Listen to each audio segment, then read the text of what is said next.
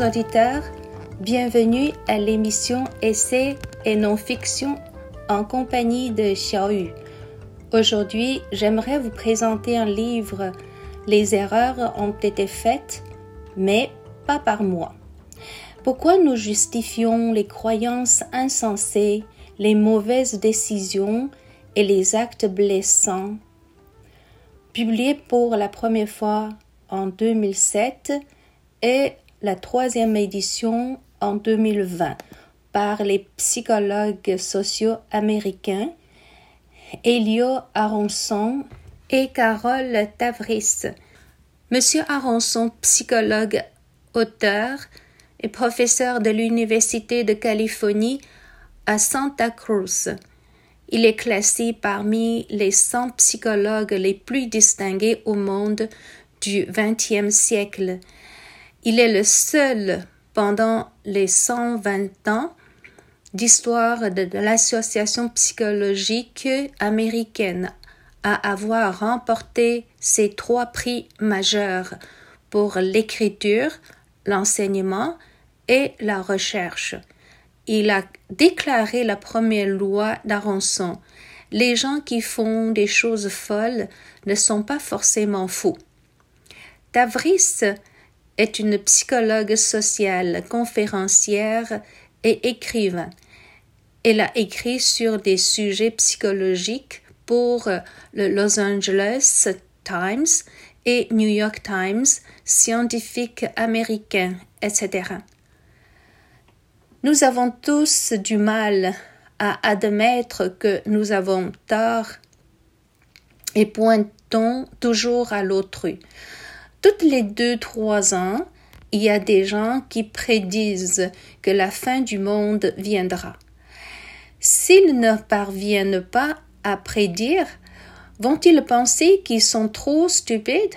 Non, pas du tout. Au contraire, la plupart du temps, ils deviennent encore plus profondément convaincus de leur pouvoir de prédiction.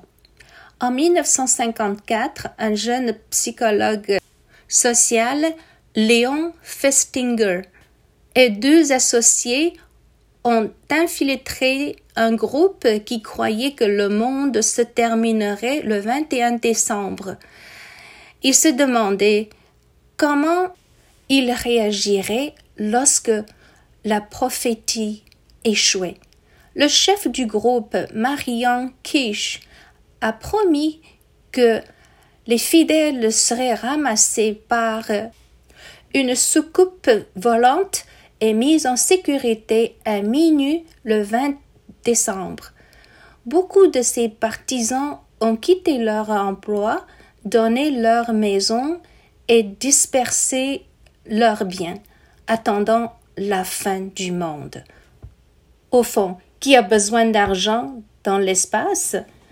D'autres ont attendu dans la peur chez eux. Par contre, le mari de Madame Kish s'est couché tôt et a dormi profondément toute la nuit pendant que sa femme et ses fidèles priaient dans le salon. À minuit, sans aucun signe de vaisseau spatial dans la cour, le groupe se sentit un peu nerveux. À deux heures du matin, il devenait très inquiet. À 4h45, Madame Kish avait une nouvelle vision. Le monde avait été sauvé, dit-elle, en raison de la foi impressionnante de son petit groupe. Et la parole de Dieu est puissante. Elle dit à ses disciples, et par sa parole, vous avez été sauvés. En fait, l'humeur du groupe est passée du désespoir à l'exaltation. Lorsque la prophétie a été rejetée, presque immédiatement de nombreux membres du groupe les plus engagés ont appelé la presse pour signaler le miracle et tout de suite ils sont sortis dans la rue essayant de convertir le plus de monde possible pour les joindre. La prédiction de Madame Quiche avait échoué, mais celle de Lyon Festinguet confirmée. Monsieur Festinguet n'était pas surpris par le prosélytisme soudain après l'absurdité de la prophétie. Il considérait les membres de la secte comme un soutien social pour leurs croyances afin d'atténuer la douleur de la déconfirmation. Leur comportement a confirmé les prédictions de sa théorie de la dissonance cognitive, c'est-à-dire un état de tension qui se produit chaque fois qu'une personne détient deux cognitions contradictoires, idées, attitudes, croyances, opinions, etc., qui sont psychologiquement incohérentes, comme le racisme est une grosse plaie humaine et telle communauté est paresseuse. Les gens ne sont pas rassurés tant qu'ils n'ont pas trouvé un moyen de réduire la dissonance cognitive afin de maintenir la cohérence entre les pensées, les sentiments et les comportements. En 1989, le 4 juin, le massacre de la place Tiananmen avait choqué le monde entier. Mais pendant plus de trente ans et quatre générations de chefs d'État, aucun d'entre eux reconnaît le tort. Pour eux, maintenir éternellement la cohérence de l'image grande, glorieuse et correcte du parti dominant face au peuple est plus fatal que la conscience humaine.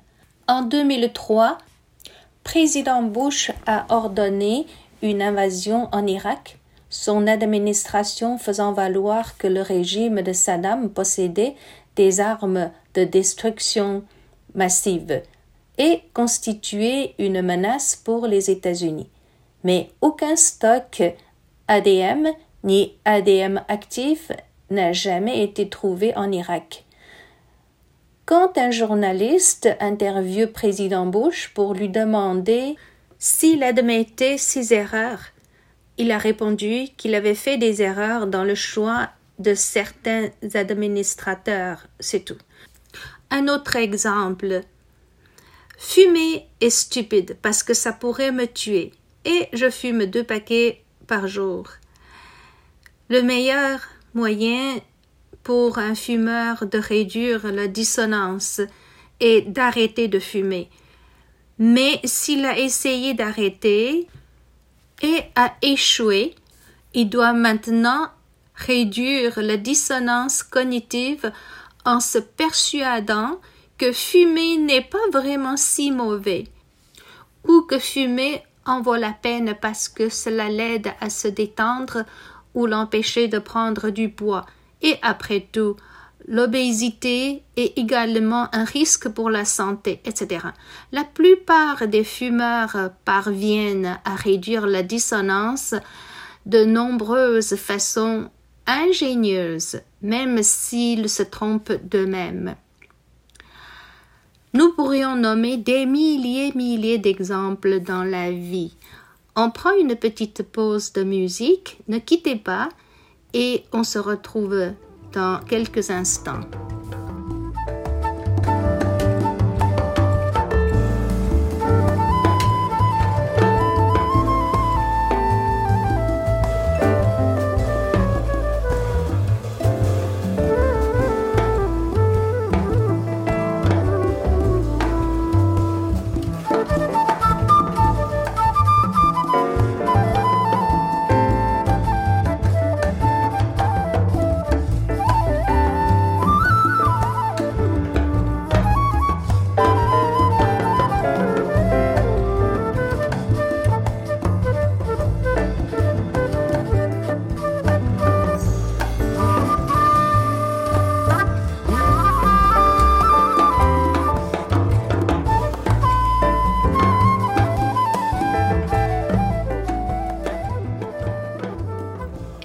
Voilà. Les erreurs ont été faites, mais pas par moi. traite de la dissonance cognitive pour illustrer comment les auteurs et les victimes d'actes blessants justifient et rationalisent leur comportement, ainsi que les raisons profondes et les influences désastreuses de ce faire. Il nous invite à examiner les points suivants pour bien comprendre. Pourquoi nous avons tant de mal à accepter les informations qui rentrent en conflit avec une croyance que nous savons avec certitude? Les angles morts du cerveau qui nous empêchent de voir nos propres préjugés, influence corruptrice et hypocrisie. Pourquoi nos souvenirs en lisent plus sur ce que nous croyons maintenant que sur ce qui s'est réellement passé alors? Comment les couples peuvent sortir de la spirale du blâme et de la défense, le mal que les gens peuvent faire au nom de Dieu, de la nation et de la justice, et pourquoi ils ne voient pas du tout leurs mauvaises actions? Selon Aronson, sur la psychologie humaine, ce n'est pas entièrement de notre faute. Il dit que notre cerveau travaille dur pour nous faire croire que nous faisons la bonne chose, même face à des preuves parfois accablantes du contraire. Si des erreurs ont été commises, la mémoire nous aide à nous souvenir qu'elles ont été faites par quelqu'un d'autre. À un moment donné, nous prenons tous une mauvaise décision, faisons mal à une autre personne ou nous accrochons à une croyance dépassée. Et nous savons que nous avons commis une erreur, mais refusons de l'admettre. À la place, nous inventons plus d'arguments pour justifier nos erreurs. Face à des contre-preuves, nous nous efforçons donc de les critiquer, de les déformer ou de les effacer afin de réduire la dissonance cognitive, car elle résulte du sentiment que nous avons fait quelque chose de stupide, d'immoral ou de mal, puisque nous sommes intelligents, moraux et justes que les conséquences soient insignifiantes ou tragiques, il est difficile, voire impossible pour certaines personnes de dire j'ai commis une terrible erreur. Plus les enjeux, que ce soit émotionnels, financiers, moraux, soient élevés, plus cette difficulté est grande.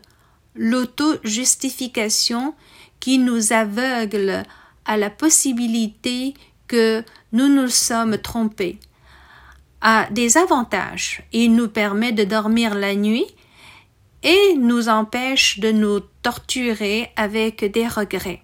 Mais cela peut également bloquer notre capacité à voir nos défauts et nos erreurs.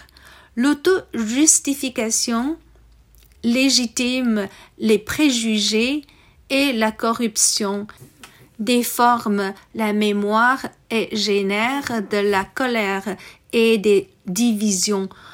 Ce préjugé s'étendra au subconscient, la discrimination raciale, sexuelle ou de l'orientation sexuelle, etc. Chaque nation fabrique des raisons de discrimination contre d'autres nations et en même temps essaie de faire comprendre qu'il lui est impossible de commettre une erreur aussi grave et de se persuader d'être une bonne personne honnête. Même les pires tyrans universellement reconnus pensent qu'ils aiment leur peuple et que tout ce qu'il a fait est bon pour son pays. Hitler avait affirmé que les Allemands ne faisaient que se défendre parce que les nations victorieuses de la Première Guerre mondiale ont utilisé le traité de Versailles pour humilier l'Allemagne. L'auto-justification peut empêcher les procureurs d'admettre qu'ils ont mis un innocent en prison et de corriger cette injustice. Et peut aussi empêcher les politiciens de changer les politiques désastreuses qui coûtent des milliards de dollars et des milliers de vies. Et dans notre vie privée, cela pourrait tuer l'amour. Nous maintenons parfois plus les préjugés que le mariage, les relations familiales et l'amitié. La plupart des gens pensent que lorsqu'ils se battent contre des ennemis étrangers ou le parti adversaire, le gouvernement ou le chef doit être de notre côté. Bon côté, bien sûr. Donc, le gouvernement ou le chef a raison en tout. Face aux critiques, ils se mettent en colère et les punissent, comme ce que faisait la foule en Chine contre la compagnie coréenne Mart et les produits japonais, présentement contre NBA, H&M, Nike, et comme l'assaut du Capitole par des partisans de Trump, etc. Le pouvoir ou l'autorité sans surveillance critique et contrepoids serait un désastre dans tous les pays et tous les domaines. Et pour nous, Madame et Monsieur tout le monde, comment vivre heureux? Un sage répond faire de bons jugements. Mais comment faire de bons jugements? Il répond il faut passer par de mauvais jugements pour faire de bons jugements. Alors, la clé de réduire la dissonance cognitive, c'est d'admettre nos erreurs et abandonner l'auto-justification. J'aimerais rendre hommage à Lao Tzu, 500 ans avant Jésus-Christ, dans Tao Te pour finir notre émission d'aujourd'hui il dit Une grande nation est comme un grand homme. Quand il fait une erreur, il s'en rend compte. L'ayant réalisé, il l'admet. L'ayant admis, il le corrige. Il considère ceux qui signalent ses fautes comme ses professeurs les plus bienveillants. Je vous rappelle le titre du livre Les erreurs ont été faites, mais pas par moi. Par Elliot Aronson et Carole Tavris. Merci de votre attention, bonne soirée et on se verra dans deux semaines.